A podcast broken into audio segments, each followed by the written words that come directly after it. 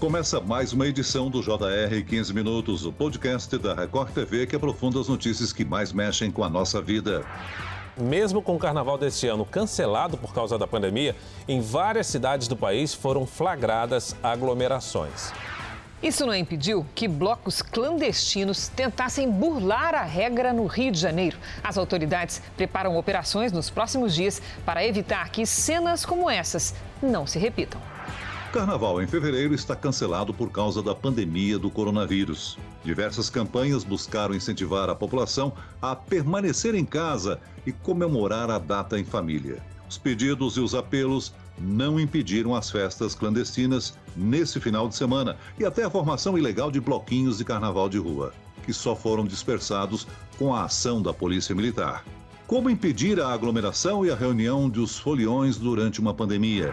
Eu converso agora com o secretário executivo da Polícia Militar de São Paulo, Álvaro Batista Camilo. Bem-vindo, coronel. Obrigado, Celso. Obrigado a todos que estão acompanhando. É uma situação difícil mesmo. Nós precisamos da conscientização e do bom senso das pessoas, principalmente essas que têm um interesse muito grande pelo carnaval, para se conter nesse momento. E quem nos acompanha nessa entrevista é o repórter da Record TV, Emerson Ramos. Oi, Celso, obrigado. Um prazer participar dessa conversa com o Coronel Camilo. E olha, é, nesse final de semana a gente viu aí é, alguns registros, ou vários registros, de, de bailes funk, por exemplo, festas clandestinas, a gente teve exemplos nas zonas norte e leste de São Paulo. A gente viu até imagens de vendedor de bebida com aqueles guarda-sóis que são tradicionais nos carnavais todos os anos. Então eu queria perguntar para o coronel para a gente começar essa conversa. Queria pedir para ele um balanço, o que, que a polícia viu durante esse final de semana, os casos que foram registrados aí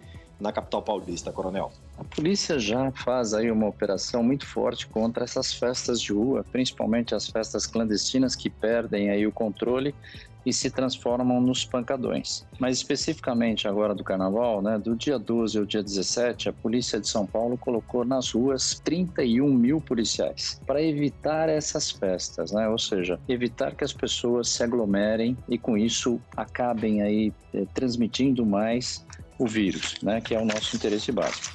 Nessas, esse grande público aí, nesse final de semana, foram cerca aí de 250 operações por dia da polícia contra os pancadões. Lembrando que nós temos dois tipos, né? Temos as festas dentro de um estabelecimento comercial, aí a polícia precisa da atuação da vigilância sanitária, ela não tem a competência de fiscalizar um, um estabelecimento, e a vigilância aí sim tem como fazer a fiscalização, aplicar multas e trabalhar aí na questão de saúde. Mas nas ruas foram mais de 250 por dia, né? Desse montante aí, uma boa parte aí a polícia conseguiu evitar, é, infelizmente não consegue evitar todas, o número é muito grande e a facilidade com que eles mudam de local também é um problema para a polícia, mas a polícia conseguiu evitar aí mais ou menos umas 100, 150 festas por dia e vai continuar agora a operação até o dia 17 aí, que é o que se prevê aí nesse tempo de carnaval. Mas ela continua também nos finais de semana. A polícia tem um plantão que atende chamados, utiliza alguma técnica para a dispersão das pessoas? Elas podem ser presas por estarem juntas no carnaval? Por estarem juntas, não. A polícia ela trabalha mais na questão da ordem pública. Então, esses pancadões, por que, que a polícia pode intervir diretamente? Né? porque ali naquele momento eh, se partiu para algum tipo de crime, ou uso de droga, ou sexo com menores, ou é, bebida para menores. Aí quando tem crime, a polícia pode agir. E normalmente, infelizmente, nesses pancadões, né, nessas festas de rua, que perdem o controle, lembrando que os pancadões eles começam com três infrações é, municipais, né, de postura do município. Som alto na rua é uma questão municipal. Bebida para maiores não é crime, mas é, e comércio regular na rua. Show não autorizado numa rua, mas ela caminha rapidamente para o crime. Então a polícia pode atuar é, fortemente aí diretamente nesses eventos. Como que é a atuação policial até para que quem nos escuta aí falar, ah, mas digamos a polícia veio aqui, estava uma festa tão grande, a polícia não fez nada. Então deixar deixar bem claro, a polícia ela vai para o local. Primeiro ela mapeia junto com a prefeitura, não só a de São Paulo, mas as prefeituras das grandes cidades, mapeia o local e evita. Então o trabalho melhor que tem é por antecipação, que é um trabalho de inteligência de mapear e ocupar o espaço. Então, se vai começar às 7 horas, 5, 6 horas da tarde, a polícia já coloca uma viatura, ou combina com a Guarda Civil, faz um trabalho em conjunto, ocupa o espaço público para que a festa não aconteça. E quando não consegue evitar, que é o caso que as pessoas ligam aí duas, três horas da manhã para a polícia, que tem lá mil pessoas, por exemplo, em uma determinada rua, a polícia calcula aquele risco da intervenção. Se a intervenção for provocar aí um, alguma correria ou alguma, algum risco à integridade física das pessoas, a polícia não faz essa intervenção. O que, que ela faz? Ela protege o entorno para alguns delitos colaterais pessoas que saem embriagadas vão tentar assaltar, pessoas que saem também às vezes para roubar um veículo para levar dentro dessa festa acabar destruindo esse veículo. Então tem essas duas situações. Por isso é importante a população, aqueles que nos escutam ligar no início para um 156 da prefeitura da sua cidade, aí é o momento mais fácil do poder público agir. Coronel, quando a situação já está acontecendo, o senhor falou aí da dificuldade de fazer a dispersão, é papel da polícia também nesses momentos tentar identificar quem é o responsável pela organização daquela situação, daquele evento e o que tem, que pode acontecer de punição para quem organiza esse tipo de, de pancadão ou de festa clandestina? A polícia sempre tenta identificar, aliás, existem alguns inquéritos abertos até para identificar essas pessoas que causaram um problema mais sério. E só para terminar, quando mesmo que o evento esteja grande, se tiver alguém com a vida em risco, se tiver um risco de morte, o risco de integridade física das pessoas, a polícia é obrigada a agir.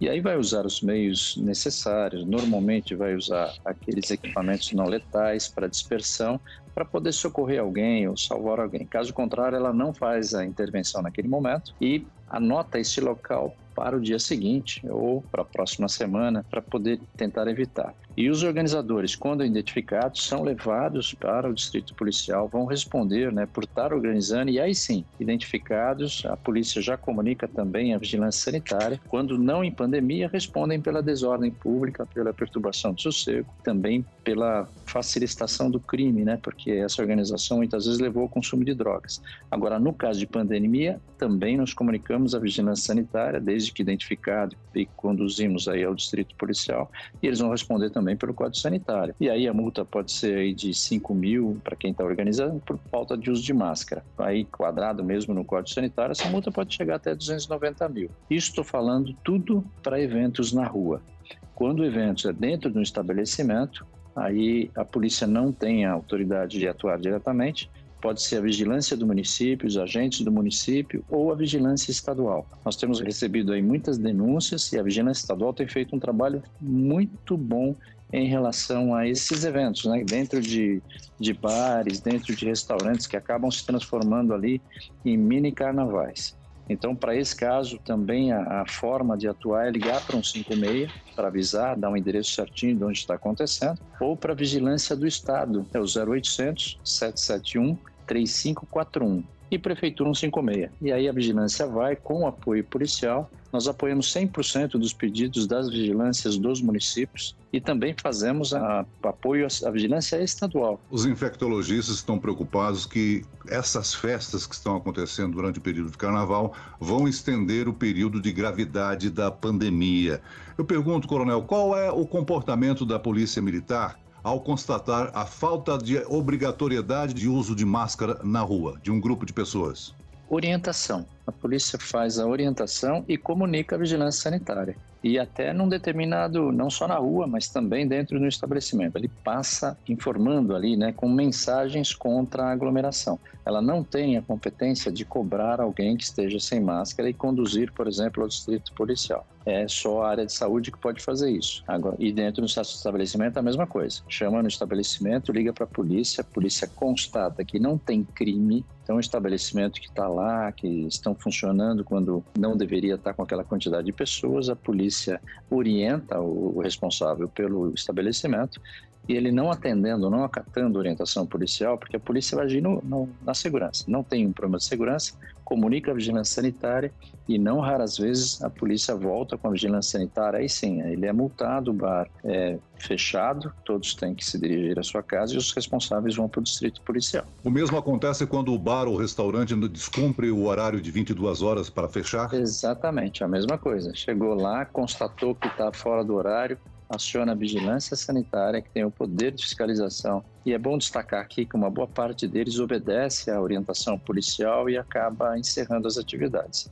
E aqueles que não encerram, aí sim, a polícia retorna com a vigilância sanitária e faz a fiscalização. Coronel, só para ficar bem claro para as pessoas, nesse momento agora de pandemia, aglomerações grandes ou não tão grandes, elas estão proibidas, elas não podem acontecer, né? Na realidade, não deveriam acontecer, né? Agora, para constatar se aquela aglomeração é ou não um caso de saúde pública, o policial militar não é o mais competente para informar, ó, tá tendo uma aglomeração, a gente deduz que tá, mas já aconteceu casos, por exemplo, aqui na Zona Norte, de a polícia chegar, identificar um determinado restaurante dentro do horário de funcionamento e entender que estava superlotado. Voltamos com a vigilância sanitária e a vigilância se identificou que não, que olha, é, embora ó, tivesse uma quantidade grande, o espaçamento entre as mesas, entre as pessoas, o uso de máscara, o álcool gel estava correto. Então, por isso é importante a participação da vigilância sanitária. Diferente, né, é, se houver crime. Se houver crime, não tenha dúvida, a polícia já faz a intervenção, mas fora isso,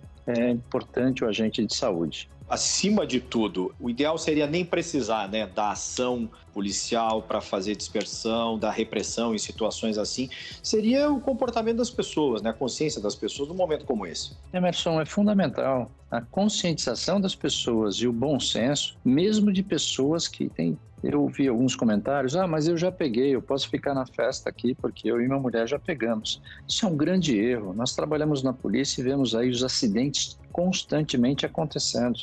Pessoas que já têm Covid, que não vão pegar Covid, vão chegar nos hospitais e não vão conseguir ser atendidos porque não vai ter UTI. Então, a conscientização, o bom senso e esperar um pouquinho, né? Estamos quase lá, a vacina está chegando, daqui a pouco estaremos aí mais protegidos. Isso pode voltar a um, a um, a um normal diferente, mas deve voltar a um normal aí dentro de um pouco tempo aí quando a vacina já chegar para todo mundo. Coronel Camilo, houve um aumento no número de efetivo policial nas ruas, nas praias do litoral? Sim, sem sombra de dúvida. E esses 31 mil que eu estou falando, cancelamos as folgas, férias, colocamos o efetivo administrativo na rua também para esse período do dia 12 ao dia 17, porque o carnaval foi cancelado, o feriado foi cancelado. Lamento muito aquelas prefeituras que concederam né, o ponto facultativo, porque isso é um problema mais para a área de saúde, para a segurança. E além desses 31 mil que estão espalhados pelo Estado, nós temos a Operação Verão, que ela foi estendida também até o dia 22 de fevereiro,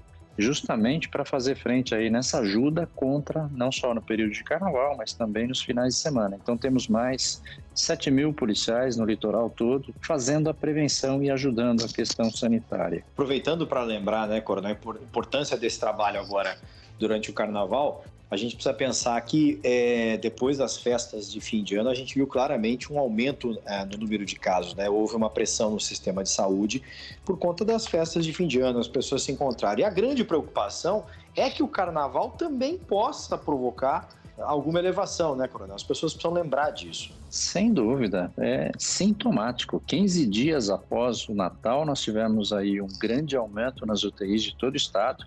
Tivemos aí, inclusive, o retorno né, para as fases mais restritivas, né? Uma boa parte até voltou para a fase vermelha. Isso aconteceu de novo na virada do ano, né? Do dia 31 para o dia 1 e esse grande esforço do poder público, e aí eu destaco muito o trabalho da vigilância sanitária, da área de saúde, do comitê executivo aí que cuida do Covid, é, o grande trabalho está sendo em evitar que esse carnaval seja mais um ponto e a gente daqui 10 dias, né, tem aí o reflexo nos hospitais. Aí, é aí onde todo mundo perde. Então, volto a insistir, não é aquele, aquele que pegou Covid, que não pegou Covid, qualquer um.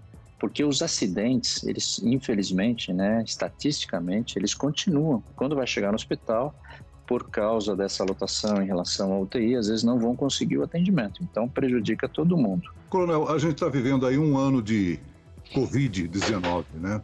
O senhor tem um balanço da estatística da contaminação dos policiais militares pela Covid-19?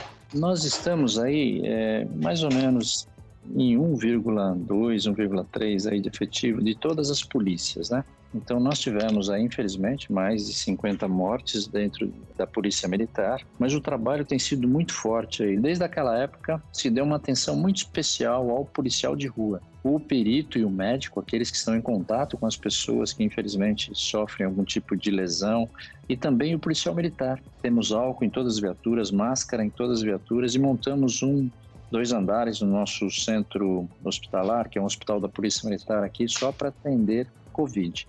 Mas fica nessa faixa aí, nas três polícias dá 1% do efetivo, a gente tem 112 mil policiais nas três polícias, né? Não tem aumentado, tem sido controlado.